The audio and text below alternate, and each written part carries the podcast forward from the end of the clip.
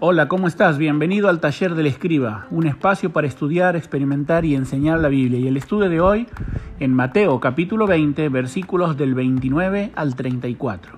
En este pasaje el evangelista retrata la última exhibición de autoridad de Jesús previo a su entrada triunfal en Jerusalén. Jesús estaba emprendiendo el tramo final de su viaje. Los acontecimientos tienen lugar en Jericó. Ahora bien, es importante notar que en tiempos de Jesús existía tanto la vieja Jericó hebrea, a la que se refieren Mateo y Marcos, desde una perspectiva judía, como también existía una Jericó helénica, más reciente, a la que se refiere Lucas desde una perspectiva gentil. De esta forma tenemos que entender que no hay conflicto en armonizar que los ciegos fueron sanados mientras salían de una Jericó para entrar en la otra. Y en el pasaje de hoy tenemos cinco conceptos mediante los cuales somos desafiados y edificados a una vida de dependencia en el Señor. Y el primer concepto tiene que ver con los ciegos. Y ciegos y por lo tanto mendigos. Un ciego en aquel entonces no podía valerse por sí mismo, dependía solo y exclusivamente de las limosnas de la gente. Es muy interesante recordar que la Biblia compara la condición espiritual del hombre sin Cristo a la de un ciego. Pablo dice que el Dios de este siglo cegó el entendimiento de los incrédulos para que no les resplandezca la luz del Evangelio de la gloria de Cristo. Asistimos al triste espectáculo de un mundo que se pierde en su ceguera y ruina espiritual, en el cual la inmensa mayoría no ha conocido a aquel que afirmó, yo soy la luz del mundo, el que me sigue no andará en tinieblas, sino que tendrá la luz de la vida. Pero el segundo concepto es el de compañerismo, porque el texto nos presenta dos ciegos.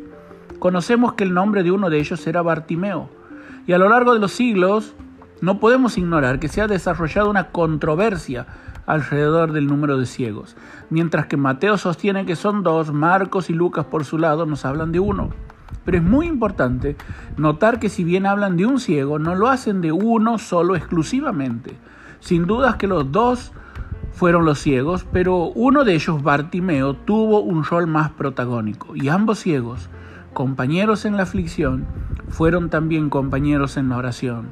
Qué hermoso y qué conveniente que aquellos con las mismas dolencias, físicas o espirituales, se unan en una misma oración a Dios. Ciegos, compañeros, pero en tercer lugar vemos un clamor. Ellos gritaron. Aquellos ciegos percibieron su oportunidad y para no dejarla pasar, clamaron a vivas voces a Jesús. No lo hicieron una vez, sino que aún silenciados por los seguidores del Maestro, qué paradoja, continuaron gritando, dice Matthew Henry, luchar con Dios en la oración es el mejor modo de arrancarle las bendiciones más difíciles e importantes, porque la intensidad y duración de la lucha hace que la victoria sea más apreciada y agradecida. El mismo Mateo nos recuerda la enseñanza de Jesús. Pedid y se os dará, buscad y hallaréis, llamad y se os abrirá.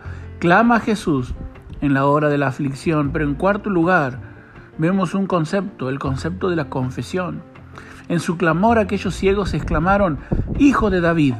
El título con que se refirieron a Jesús estuvo de acuerdo con el pedido que le hicieron. La oración desesperada de aquellos ciegos se basaba en la esperanza cierta de que el Mesías atendería su clamor y lo sanaría. Ellos reconocieron a Jesús como el Mesías prometido y expresaron su confianza en aquel que tenía todo el poder para curar su dolencia. El profeta Isaías, al hablar del advenimiento del Mesías, afirmaba que entonces los ojos de los ciegos serían abiertos. La confesión de ambos ciegos fue el inicio de un nuevo presente con el Señor pero además implicaba un futuro en la eternidad junto a Él.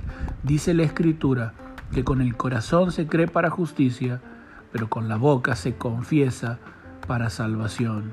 Ciego, compañero, clamor, confesión, finalmente compasión.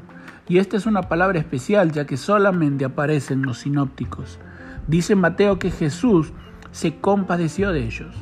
La compasión de Jesús es aquella conmoción íntima que experimentó ante las necesidades de las personas, sus necesidades espirituales al verlas desamparadas y dispersas como ovejas, sus necesidades físicas al ver a las personas que no tienen que comer, sus necesidades emocionales al consolar el llanto de aquella madre que había perdido su único hijo, diciéndole amorosamente no llores, pero también su compasión se manifestó en las enfermedades, como la ceguera de Bartimeo y su amigo.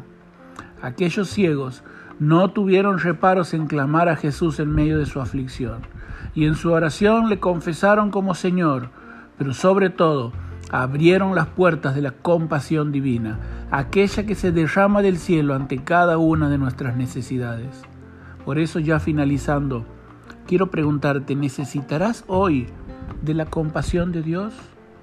Alcemos juntos nuestra voz en oración e imitando al ciego Bartimeo exclamemos, Jesús, ten misericordia de mí. Que Dios te bendiga, David Ojeda. Espero que hayas disfrutado este tiempo en el taller del escriba, un espacio para estudiar, experimentar y enseñar la Biblia.